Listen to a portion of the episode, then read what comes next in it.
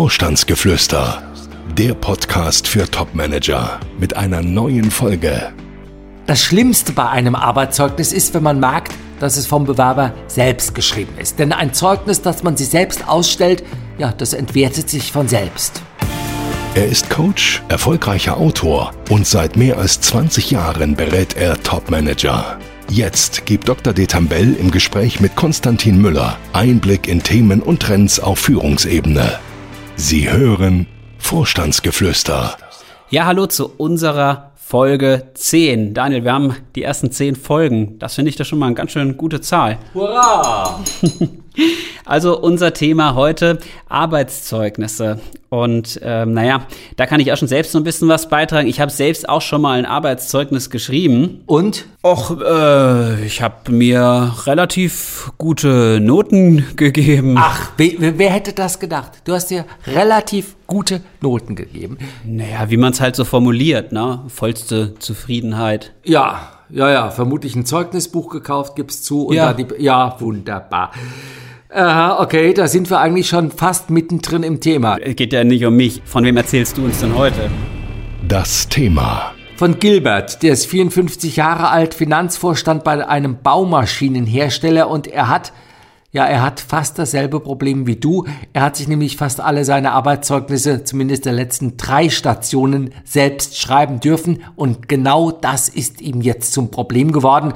Kurz vor der Einstellung in der neuen Position ist das nämlich aufgeflogen. Oh, wie das? Naja, er hat drei Zeugnisse geschrieben, von drei unterschiedlichen Arbeitgebern angeblich ausgestellt, nur die waren gleich. Also die Formulierung im Beurteilungsteil hinten, das waren genau wortwörtlich dieselben ähm, äh, ja, Ausdrücke, dieselben Formulierungen. Also ein Blinder mit dem Krückstock, der diese drei Zeugnisse am Stück gelesen hat, hat gemerkt, hoppla nochmal, das hast du doch eben schon mal gelesen. Und das Naja, vielleicht war er immer Nein. zur vollsten Zufriedenheit. ja, ja, ja. Trotzdem, also die Sätze, der Satzbau, die Gliederungen und so weiter, es war genau dasselbe. Also da hat jeder gemerkt, ähm, das kann nicht sein, dass drei unterschiedliche Arbeitgeber ähm, wirklich die drei selben äh, Formulierungen da wählen. Was hätte Gilbert denn machen sollen, wenn der Arbeitgeber ihn auffordert, das Zeugnis selbst zu schreiben? Er hätte uns anrufen können.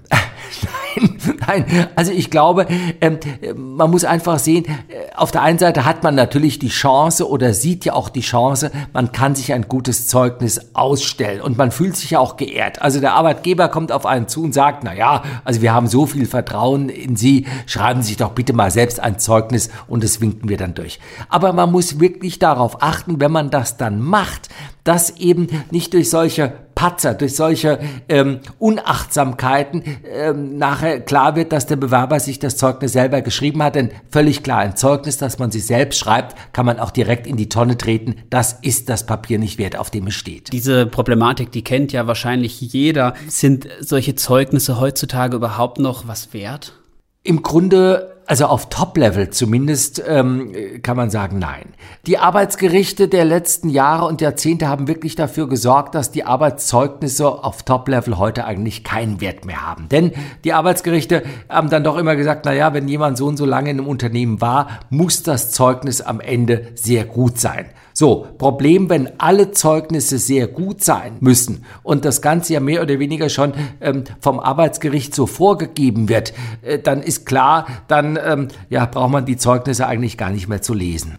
Ja, aber jetzt haben wir ja gerade eben schon von den Fachbüchern gesprochen. Es gibt ja so eine Art Geheimsprache, könnte man sagen.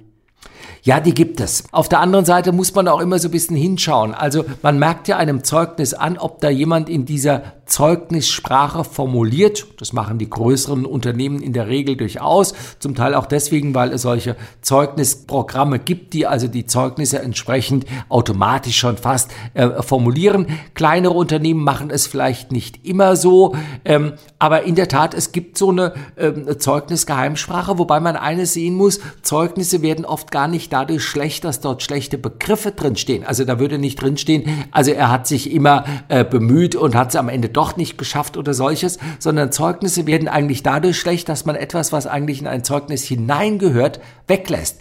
Also Beispiel, wenn ich ähm, ein Zeugnis jemandem ausstelle, und vergesse hinzuweisen, dass das Verhältnis zu den Vorgesetzten immer sehr gut war, wird der andere stutzig, weil er sich fragt, Moment mal, das gehört doch eigentlich rein und steht das da nicht drin? Warum eigentlich nicht?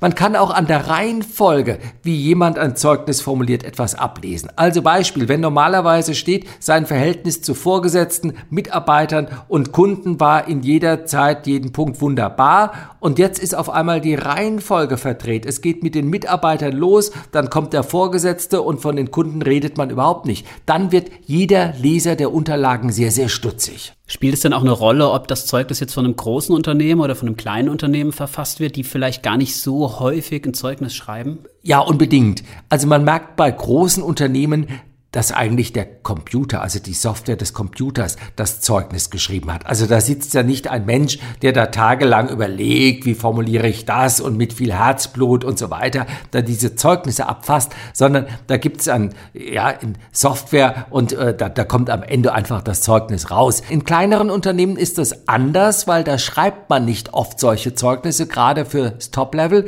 Da sitzen dann in der Tat noch Manager, Gesellschafter, Inhaber, ähm, die selten so ein Zeugnis schreiben und die es oft noch gar nicht mal böse meinen, aber dann am Ende doch aus eigener, ja, ich sag's mal so, Unfähigkeit oder dass sie einfach ungeübt sind im Formulieren solcher Zeugnisse, Zeugnisse verzapfen, die, die für den ausscheidenden Mitarbeiter nachher wirklich zum Problem werden. Also es wird vermutlich ja nie gelingen, mit einem Arbeitszeugnis so eine Objektivität herzustellen. Wie detailliert sollte denn so ein Arbeitszeugnis sein? Es gibt einfach viele Fehler, die man bei einem Arbeitszeugnis machen kann. Also die meisten glauben, ein Arbeitszeugnis wird dadurch gut, dass man sich ein Arbeitszeugnisbuch kauft und dann hinten schaut beim Beurteilungsteil und da gibt es dann immer so Angaben, sehr gut, gut und so weiter und gut guckt sich ja keiner an. Also wir nehmen alle sehr gut Formulierungen heraus, wir kombinieren die und ähm, ja, wenn man dann äh, zehnmal stets und 15 Mal jederzeit und dreimal immer da miteinander kombiniert, dann wird doch ein sehr gutes Zeugnis Zeugnis draus. Das ist völliger Unsinn.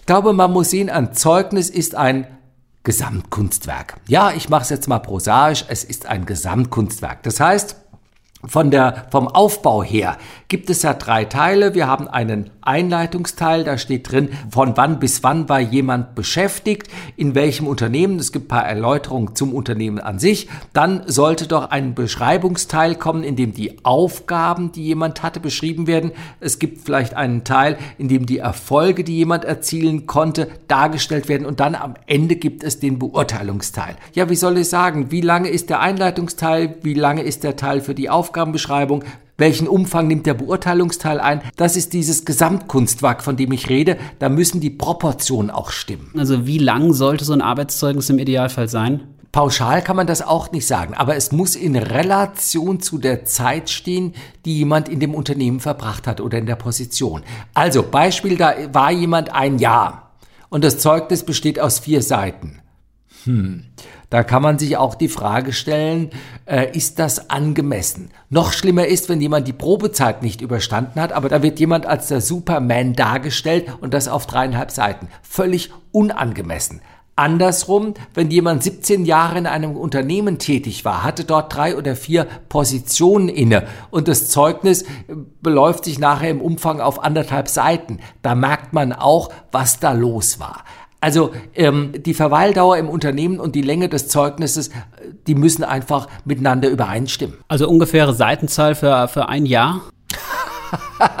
also die Frage ist sehr originell, aber die kann man natürlich so nicht beantworten, sonst bekämen wir hier ganz viele Zuschriften von Menschen, die sagen, äh, anderthalb Seiten ginge doch vielleicht auch bei zwei Jahren und im, in der Quersumme drei. Also so glaube ich, kann man es nicht sagen. Aber ich glaube, ein Zeugnis, also vielleicht doch. Also wenn jemand 15 Jahre in einem Unternehmen war, meine ich, kann das Zeugnis durchaus drei bis vier Seiten umfassen. War jemand nur drei bis vier Jahre in einem Unternehmen, reichen vielleicht auch zwei Seiten. Man muss auch sehen, hat jemand das Unternehmen als CEO geführt, dann lieber etwas länger. War jemand dort Praktikant, ähm, vielleicht sogar auf anderthalb Jahre oder zwei Jahre und bekommt nachher ein Zeugnis ausgestellt auf fünf Seiten und man hat den Eindruck, eigentlich war er nicht Praktikant, sondern CEO.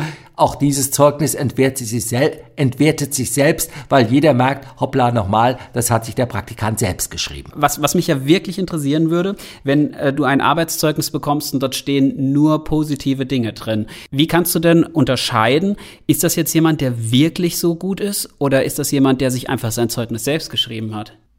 Ich glaube, man kann von außen ein Zeugnis gar nicht wirklich äh, beurteilen. Also man, man schaut sich ein Zeugnis an, das Zeugnis ist sehr gut und ganz ehrlich gesagt, auf Top-Level erwartet man auch gar nichts anderes. Also ich werde immer nur dann stutzig, wenn ein Zeugnis nicht sehr gut ist. So, ob ein Zeugnis jetzt wirklich nur sehr gut ist, weil es sehr gut sein muss oder auch wirklich jemand sehr, sehr gut war, Darüber gibt das Zeugnis eigentlich keine Auskunft. Das heißt, man geht anders vor. Derjenige, der Bewerbungsunterlagen begutachtet, schaut sich den Lebenslauf an macht man in der Regel als allererstes. Man schaut sich den Lebenslauf an und dann, wenn jemand meinetwegen zehn Jahre im Unternehmen war und hat dort eine echte Karriere gemacht, hat dort am Ende als Geschäftsführer oder Vorstand Verantwortung übernommen, dann unterstellt man ja, hoppla nochmal, der muss es drauf haben. Das ist vermutlich kein Low-Performer.